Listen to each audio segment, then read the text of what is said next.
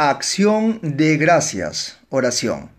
Es maravilloso tener los brazos abiertos cuando hay tantos mutilados, recuerda eso. Que mis ojos vean cuando hay tantos sin luz. Que mis manos trabajen cuando hay tantos que mendigan.